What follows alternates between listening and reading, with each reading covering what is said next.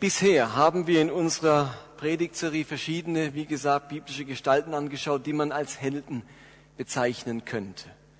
Sie sind Vorbilder für alle Gläubigen. Irgendetwas haben diese Personen besonders gut hinbekommen. Sie waren besonders geduldig, besonders leidenschaftlich, ausdauernd, gehorsam, leidenswillig, treu. Und Gott lobte diese Helden. Sie sind Menschen nach seinem Herzen. Gott freut sich über sie, er steht auf ihrer Seite. Aber wir haben diese Predigtserie gemacht, nicht um das Heldenhafte an diesen Gestalten herauszustreichen, sondern das Menschliche, das Fehlerhafte, das wenig Schmeichelhafte, die dunkle Seite.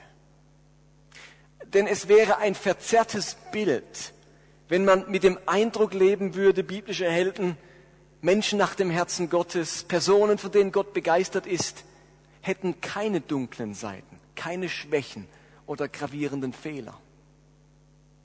Die Heldengeschichten der Bibel sind Erfolgsgeschichten fehlerhafter Menschen. Die Heldengeschichten der Bibel sind Erfolgsgeschichten fehlerhafter Menschen. Wir wollten damit uns alle trösten und ermutigen, nicht aufzugeben, dran zu bleiben, an Gottes Liebe zu uns zu glauben, trotz unserer Fehlerhaftigkeit. Ein Mensch nach Gottes Herzen zu sein, sollte uns näher kommen durch diese Serie und nicht in die Ferne rücken oder etwas sein, das wir nie erreichen. Wir wollten mit der Serie deutlich machen, ein Mensch nach dem Herzen Gottes zu sein, das ist greifbar für uns alle. Das ist nicht was für ein paar außergewöhnliche äh, Gestalten im Lauf der Kirchengeschichte. Wir wollten den Glauben wecken, dass wir alle, dass wir alle in irgendeiner Weise Helden sein können, Bedeutsames erreichen können, dass wir alle Erfolgsgeschichten schreiben können, trotz unserer Fehler. Also, in anderen Worten wollten wir in den letzten Wochen sagen, wenn Mose, der jemand ermordet hat, der zweifelte, der sein Temperament nicht unter Kontrolle hatte, ein Held sein konnte, dann kannst du das auch. Wenn David, der als Leiter immer wieder versagt hat, der eine außereheliche Affäre hatte, der eine ziemlich chaotische äh, Familie produziert hat, wenn der ein Held sein konnte, dann kannst du es auch. Wenn Elia, der feige war, der depressive Phasen hatte und ängstlich war, ein Held sein konnte, dann kannst du es auch. Und aus diesem Grund möchten wir jetzt in den kommenden drei Wochen noch ein wenig über unsere Erfolgsgeschichten sprechen. Ich möchte die nächsten Predigten unserer Serie einleiten mit folgender Frage. Die seht ihr jetzt auch nochmal. Ich möchte folgende Frage in den Raum stellen. Möchtest du dich aufmachen, ein Held für Gott zu werden? Eine Erfolgsgeschichte zu schreiben? Persönliche Veränderung erleben und Veränderung bewirken? Möchtest du das? Vielleicht machst du es auch schon. Wenn nicht, möchtest du damit anfangen? Wenn du es machst, möchtest du damit weitermachen? Oder möchtest du dich aufhalten? Möchtest du dich blockieren lassen von deinen Fehlern, deinem Versagen, deinen Umständen und Schicksalsschlägen? Das ist die entscheidende Frage für die kommenden drei Wochen. Diese Helden der Bibel haben alle Fehler gemacht. Sie haben versagt. Sie haben Schicksalsschläge erlebt. Ihr Leben lief überhaupt nicht rund. Und da können wir uns mit ihnen identifizieren. Das ist in unserem Leben ganz genauso. Die Frage ist nun, blockiert mich das? Hält mich das davon ab, zu träumen? Hindert mich das daran zu sagen, aus mir kann noch was werden im positiven Sinne. Gott kann mich gebrauchen. Mein Leben hat Sinn, Berufung, Ziel, Absicht. Blockieren mich diese Dinge, dass ich denke, oh, ich lebe halt so mittelmäßig vor mich hin, ich schaff's gerade so in den Himmel oder ich versuche halt den Fehler nicht mehr zu machen.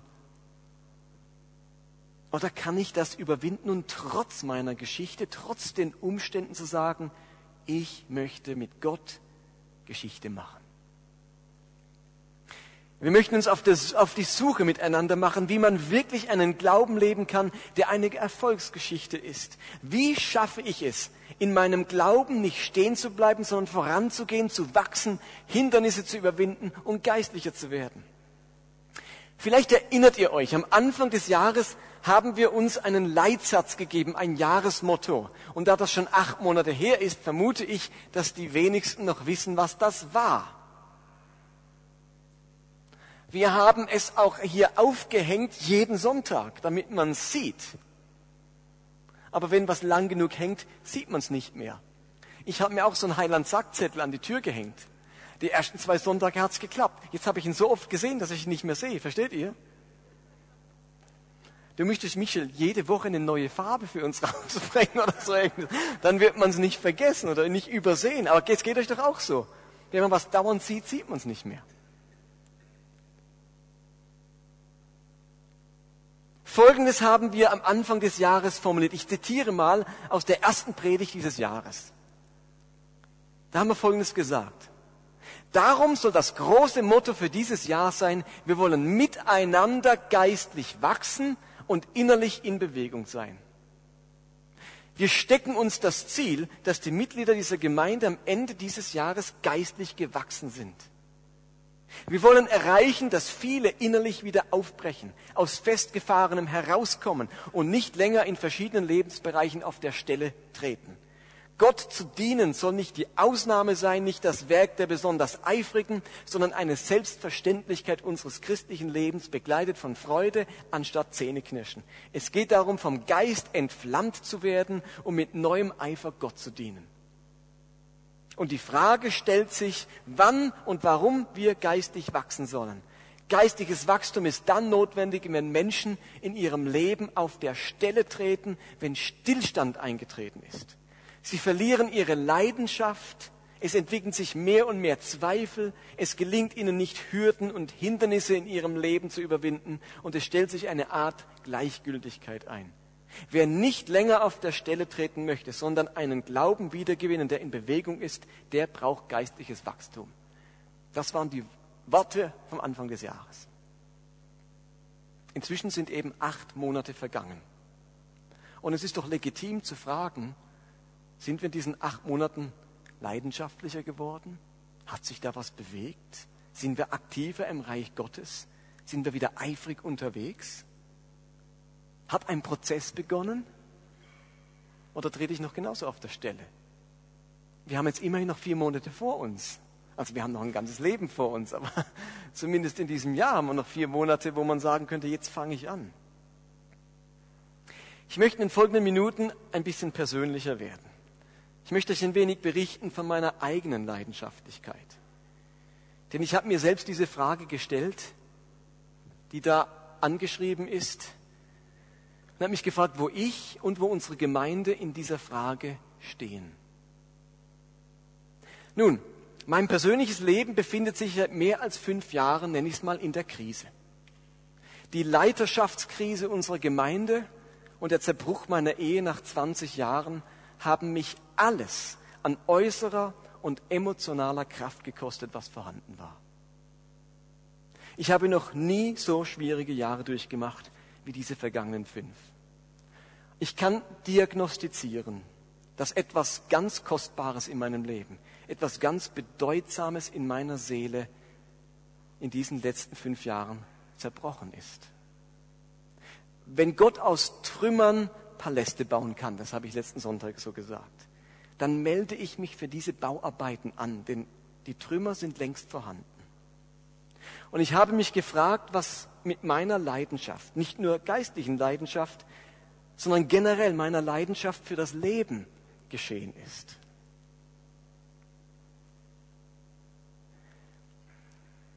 Und momentan erinnern mich meine eigenen Kinder ganz stark an meine eigene Jugend, an mein eigenes Christsein, als ich jünger war. Meine Talita ist ja gerade in Amerika, macht ein Gemeindepraktikum in der Vineyard Cincinnati. Ihr könnt euch nicht vorstellen, wie die on fire ist für Gott und sein Reich die hat Träume, ich würde sagen Utopien, aber das ist ja gar nicht wichtig. Ich war ganz genauso, als ich 20 war. Gott hatte ich Träume. Schon als ich 16 war, wollte ich die Schule abbrechen und in die Tramper-Mission nach Kanada. Das gab's gar nicht, das hätte ich erfunden. Ich habe gedacht, ich tramp durch Kanada und wenn mich einer mitnimmt, dann erzähle ich ihm vom Glauben. Tramper-Mission, das war so mein, ich habe das, ich hatte sogar schon jemand gefunden, der mich sponsern wollte. Mit 16. Mit 18 wollte ich in die Mission auf die Philippinen. War alles schon gebucht, Visum, äh, nee, äh, Wohnung aufgegeben, Rundbrief verschickt, alles geplant und dann haben wir kein Visum bekommen. Äh, und wir sind da geblieben. Da habe ich halt altmodisch Theologie studiert. Aber eigentlich wollte ich auf die Philippinen. Und meine Tochter, die hat so Visionen, was die alles machen will. Und, da denke ich, es ist völlig Wurst, ob diese Träume in Erfüllung gehen. Wichtig ist, mit Träumen zu leben. Das gibt dem Leben eine andere Dimension. Wenn plötzlich etwas wichtig ist im Leben, das über die eigenen Bedürfnisse hinausgeht. So eine wichtige Phase. Mein Sohn, der ist in einer freien evangelischen Gemeinde in Eimeldingen. Und ich denke, der ist wie ich. Der hockt den ganzen Tag in der Gemeinde, wie ich früher. Also jetzt hocke ich auch den ganzen Tag, aber mehr, weil ich da mein Geld verdiene. Also der hockt dort am Wochenende, der ist in fünf Teams gleichzeitig, der ist im, im, in den kleinen Ferien, da haben sie jetzt ähm, äh, die, die Wände gestrichen, die Bühne renoviert, den Gottesdienstsaal erneuert, dann ist er im, äh, im Worship-Team, er ist im Parkeinweisungsteam, danach ist er im Kaffeeteam, vorher im Aufbauteam, also einfach immer in dieser Gemeinde, das ist, und keine Minute wird als Last empfunden. Und wenn ich das so erlebe, bin ich natürlich zum einen unglaublich dankbar, dass, dass Sie gerade so begeistert sind vom Glauben.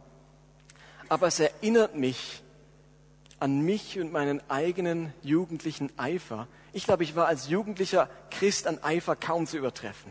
Ich bin von Haus zu Haus gegangen und habe wie die Zeugen Jehovas missioniert und Traktate verteilt. Damals waren die Traktate noch in A4-Größe. Ich hatte so eine große Tasche umhängen, habe dann so ein riesen Traktat rausgezogen und bin da jeden Mittwoch von Haus zu Haus gegangen und habe Traktate verteilt. Als ich junger Christ war, da war ich zu Opfern für meinen Glauben bereit. In der Schulklasse habe ich mich gegen Veranstaltungen oder Entscheidungen gestellt, die ich nicht mit meinem Glauben vereinbaren konnte. Meine Plattensammlung mit nicht christlicher Musik habe ich konsequent verbrannt. Dazu einige Urlaubssouvenirs meiner Eltern, die mir okkult vorkamen, und ihre Sammlung an Kartenspielen. Der Glaube damals durfte mich etwas kosten. Verzicht war okay, Unannehmlichkeiten einberechnet. Und damals, meine Freizeit gehörte meiner Gemeinde. Oft habe ich Tag und Nacht dort verbracht, in der Jugendgruppe mitgearbeitet, keinen Gottesdienst versäumt, meine Freunde eingeladen und meinen Bruder mitgeschleppt. Für viele Jahre gehörte fast jeder Samstag damals den Bauarbeiten an unserem alten und großen Gemeindezentrum, den Dachstuhl sanieren, Räume ausbauen, Wohnungen renovieren, den Gottesdienstsaal vergrößern und so weiter. Und da bin ich als 15-, 16-Jähriger mit dem Radl jeden Samstag 15 Kilometer gefahren und ich hatte in der Zeit extremen Heuschnupfen. Und dann musste ich den Großteil der Strecke durch Wiesen und Felder fahren. Und wenn ich dann dort ankam, hatte ich so unglaublich geschwollene Augen, dass ich mich echt wie mal den Kopf unter Wasser und mich zwei Stunden hinlegen und das alles mal wieder abschwillt. Hab mich nicht abgehalten. Ich habe mir von meinem Vater so eine Gasmaske ausgeliehen mit so einem Drinks vorne dran und bin dann mit so einer Gasmaske 15 Kilometer zu der Gemeinde von. Ich dachte, ich bin, der, der Atomkrieg ist ausgebrochen oder so irgendwas. Aber versteht ihr, Heute würde ich vielleicht sagen, hey, sorry, geht nicht, ich habe so Heuschnupfen. Das hat mich doch nicht gestoppt damals, und wenn ich mit Gasmaske durch die Gegend fahren muss. Und ich habe es geliebt und ich kann mich nicht erinnern, dass es mir je zu viel war. Die Bibel zu dieser Zeit war für mich das zentrale Buch meines Lebens. Stille Zeit selbstverständlich und beten mindestens so wichtig wie schlafen. Ich habe damals daran geglaubt, dass Gott einen Plan für mein Leben hat, dass mein Leben und mein Christsein etwas ganz Besonderes sind und dass Gott Großes mit mir vorhat. Es hat sich besonders angefühlt, gläubig zu sein. Ich hatte den Mut, Neues auszuprobieren, etwas zu wagen, Risiken einzugehen. Ich wollte meine Gaben kennenlernen und praktizieren. Ich habe daran geglaubt, dass mit Gott in mir alle Dinge möglich sind. Ich habe tatsächlich erwartet, dass Gott Wunder durch mich tut. Ich ein Segen für Menschen bin und ihnen wirklich weiterhelfen kann. Und diese Erwartung hat mich beflügelt, hat, mit, hat mich mit Freude erfüllt und so manchen Tag zum Abenteuer gemacht. Als ich im Alter von 25 diese Gemeinde gegründet habe, da habe ich geglaubt, dass diese Gemeinde etwas ganz Besonderes ist, dass Gott einen Plan mit ihr hat und etwas Großes mit ihr machen möchte. Es war mir eine Ehre, dabei zu sein und vielen anderen auch. Wir sind damals zur Vineyard nach Cincinnati gereist oder nach Willow Creek in, in Chicago. Und was wir dort erlebt haben, also einer Gemeinde, großen Gemeinde dort, und was wir dort erlebt haben, das hat uns total fasziniert. Wer von euch war auf so einer Studienreise mal dabei? Hände hoch. Nur Nicole, okay. Da haben wir jedes Jahr eine Studienreise zu diesen Gemeinden gemacht. Was wir dort erlebt haben, hat uns echt fasziniert. Mit offenem Mund und offenen Augen sind wir in diesen Gottesdiensten gesessen, mit 5000 anderen Leuten. Wir haben diese Arbeit und deren Zentrum angesehen und tief in unserem Herzen geglaubt, dass Ähnliches in Basel möglich ist. Nicht die gleiche Größe, nicht in gleichem Ausmaß, aber ähnlich. Ähnlich wachsend, ähnliche Qualität, ähnliche Anziehungskraft, ähnliche Leidenschaft und eine ähnliche göttliche Erfolgsgeschichte. Und es war mein Mantra zu sagen, nichts ist vergleichbar mit der lokalen Gemeinde. Das kennt schon gar niemand mehr. Also, Nichts ist vergleichbar, ich habe es die letzten fünf Jahre nicht oft genug gesagt, nichts ist vergleichbar mit der lokalen Gemeinde, wenn sie richtig funktioniert. Nach diesen 15 Jahren Gemeindebau jetzt und besonders nach den letzten fünf Jahren sehen die Dinge anders aus. Ich liebe immer noch die Bibel. Sie ist immer noch faszinierend birgt immer noch viele Geheimnisse, die es zu lüften gilt. Aber sich Zeit für sie zu nehmen, ist anstrengender geworden. Ich bin immer noch davon überzeugt, dass Beten so wichtig ist wie Schlafen. Aber die vielen nicht erhörten Gebete und das Schweigen Gottes in Momenten, wo man sein Reden so dringend gebraucht hätte, haben ihre Spuren hinterlassen. Der Glaube und die Überzeugung, etwas Besonderes zu sein, dass Gott etwas Besonderes mit einem vorhat, ist nur ab und zu spürbar. Seit zwei Jahren ist bei der NGE-Umfrage, diese Umfrage, die wir da gemacht haben, schon zwei, zwei Jahre jetzt, natürliche Gemeindeentwicklung, wo feststellt, wo man als Gemeinde Stärken und Schwächen hat. Seit zwei Jahren ist der Minimumfaktor unserer Gemeinde, da wo wir am schlechtesten abschneiden im Vergleich mit allen anderen Gemeinden, ist leidenschaftliche Spiritualität. Dass, dass unsere Geistlichkeit, unser, also unser Christsein leidenschaftlich ist, brennend, feurig. Eine Gemeinde im Stile von Willow Creek scheint in weite Ferne gerückt zu sein. Irgendwie ist man beim Mittelmaß, bei der Selbsterhaltung gelandet. Und dieses Dasein ohne große Perspektive und Vision ist sehr unbefriedigend. Vor drei Wochen waren alte Freunde von mir aus Karlsruhe da. Die gute, gute Freunde. Und die waren da. Und dann wollten wir mittags, mittags hat es sich ergeben, dass wir in die Gemeinde gefahren sind, wo Benaja momentan ist. Und haben uns dort das Gemeindezentrum angeschaut, in den Gottesdienstsaal. Und sie haben gestaunt und den Mund nicht mehr zubekommen. Und ich habe gedacht, habe mich sehr gefreut, dass mein Sohn seine Gemeinde präsentieren konnte. Aber ich dachte so, warum sind wir nicht in unser Gemeindezentrum gefahren? Steht ein bisschen, was ich meine? Warum nicht bei uns? Warum haben wir nicht eine Gemeinde, wo ich Freunde aus Karlsruhe, die schon drei Stunden Autofahrt hinter sich haben, hinschleppe und jede Minute war es wert, dorthin gefahren zu sein? Versteht ihr, was ich meine? Warum nicht bei uns?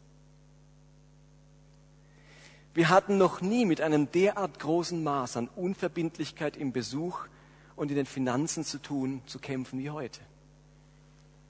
Und hier ist man umso dankbarer für jeden Einzelnen, ob frisch dabei oder alter Hase, der sich treu einsetzt, finanziell beteiligt und kräftig mitarbeitet. Und wisst ihr was? In unserer Gemeinde sind einige Dinge immer noch ganz ausgezeichnet. Die Schatzinsel und die beginnende Teenagerarbeit sind der Hammer. Die Qualität und Reichhaltigkeit an Musik und kreativer Begabung in unserer Gemeinde. Die Begeisterung für Gospel, für Chorarbeit und die vielen Menschen, die mithelfen und, wir, und, und, die wir dadurch erreichen. Dass wieder so viele Leute bei unserem Gospelprojekt wie dabei sind dieses Jahr, ist ein ganz, ganz positives Zeichen. Die Türen, die sich gerade öffnen für so, soziales Engagement, sind toll. Die vielen Heilandsäcke, die donnerstags verteilt werden und durch die Leben berührt werden. Unser Gebetsteam, das jeden Sonntag treu für Menschen betet und erlebt, dass Gott eingreift. Viele Dinge werden in der Basilea Wiener Basel gut gemacht. Aber es scheint bei den Leuten zu wenig anzukommen und Begeisterung auszulösen. Irgendwie hat die Gemeinde an Attraktivität verloren. Unsere Gemeinde strotzt nicht vor Gottes Erfahrungen, Gebetserhörungen, Zeugnissen und Wundern. Wir sind dankbar für alles, was geschieht. Und so manche sagen es sich auch im Verborgenen. Und ich bin vorher mal letzten Sonntag gemacht, dass man wieder sehen konnte, hey, es ist auch was da, Gott tut was. Aber Gottes Erfahrungen, wunderbare Führungen und Durchbrüche sind nicht gerade unser Markenzeichen in den letzten Jahren geworden. Es kommt mir manchmal vor, als ob der Wasserhahn voll aufgedreht ist, am Schlauchende aber nur ein Tröpfeln ein schwacher Strahl herauskommt, um sich gesammelt.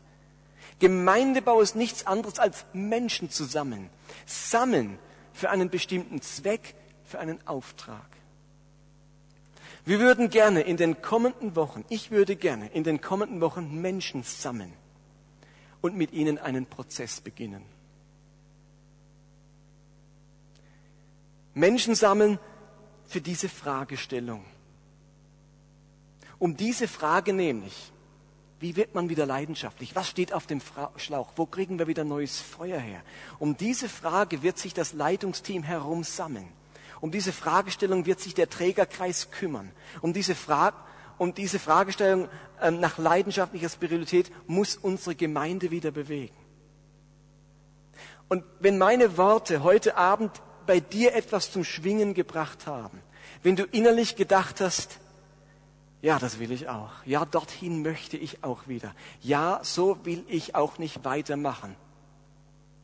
Dann bist du gemeint. Dann würde ich gerne dich sammeln.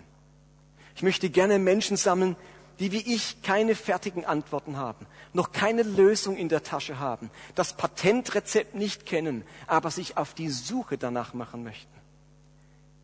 Ich möchte herausfinden, wie man als zerbrochener Mensch trotzdem leidenschaftlich sein kann.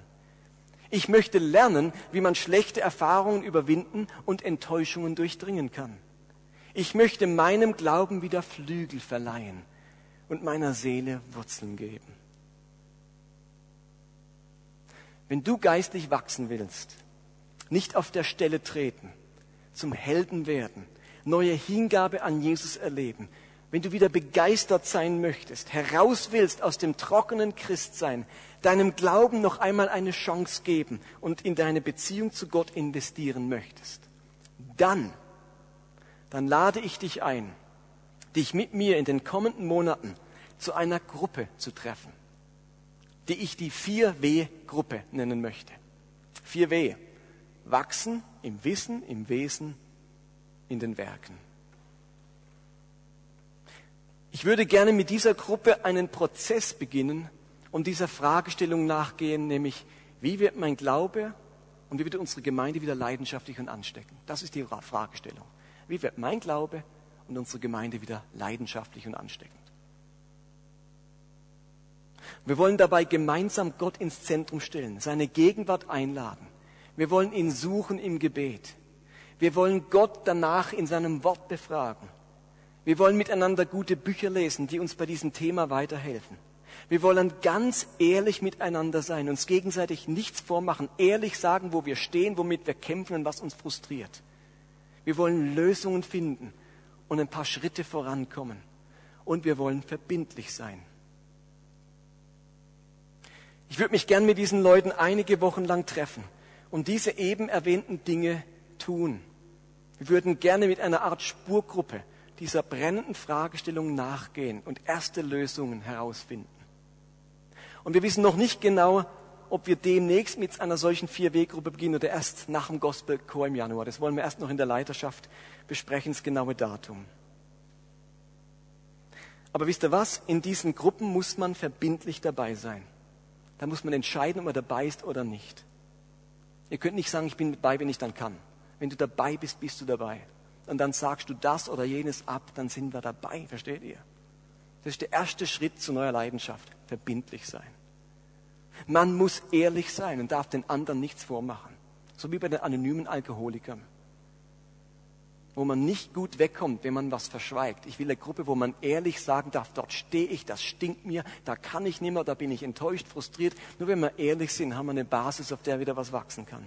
Und man muss offen sein, ehrlich sein, offen sein für Gottes Reden und die Hinweise, die er uns gibt. Und man muss mutig sein für die Schritte, die er uns zeigt. Das Ziel dieser vier Weggruppe ist klar. Neue Leidenschaft und Begeisterung für das Leben mit Gott und das Reich und das Leben in seinem Reich. Der Ausgangspunkt ist ganz unterschiedlich. Vielleicht machst du mit bei so einer Gruppe, weil deine Leidenschaft und Begeisterung am Gefrierpunkt ist. Vielleicht machst du aber auch mit, weil deine bereits hohe Leidenschaft noch heißer werden möchte. Wisst ihr was? Der Ausgangspunkt ist mir egal. Jeder ist willkommen, der mit ganzem Ernst das Ziel verfolgen möchte. Und ich habe lieber nur fünf Leute dabei, die es unbedingt wollen, als 25, die nichts Besseres vorhaben. Steht ihr? Diese Gruppe soll nicht die Elite der Gemeinde darstellen, nicht das Edelmetall der Hingegebenen, sondern die Sammlung der Verzweifelten, die Gott bestürmen wollen, ihnen Glaube, Hoffnung und Liebe zu geben für Jesus, für seine Gemeinde und ihr eigenes Leben. Wenn ihr also Interesse an einer Vier-Weg-Gruppe habt, obwohl ihr noch nicht wisst wann, vielleicht starten wir schon im September, vielleicht erst nächstes Jahr. Wenn ihr Interesse habt, dann bitte ich euch, da hinten am Ausgang liegt eine Liste, euch in diese Liste einzutragen. Euer Name, eure Telefonnummer, eure E-Mail, damit wir ein bisschen abschätzen, auf was für eine Resonanz das in unserer Gemeinde stößt. Und dann können wir entscheiden, wann wir loslegen, wann der beste Zeitpunkt ist, ähm, wann Gottes Moment ist für diese Angelegenheit. Deswegen bitte ich euch zum Schluss noch einmal diese Frage mitzunehmen. Möchtest du dich aufmachen? Oder wenn du es schon bist, möchtest du dranbleiben, leidenschaftlich für Gott zu sein, eine Erfolgsgeschichte zu schreiben, Veränderung zu erleben und Veränderung zu bewegen? Oder möchtest du dich aufhalten und blockieren lassen von deinen Fehlern, deinem Versagen, deiner Vergangenheit, deinen Umständen und Schicksalsschlägen?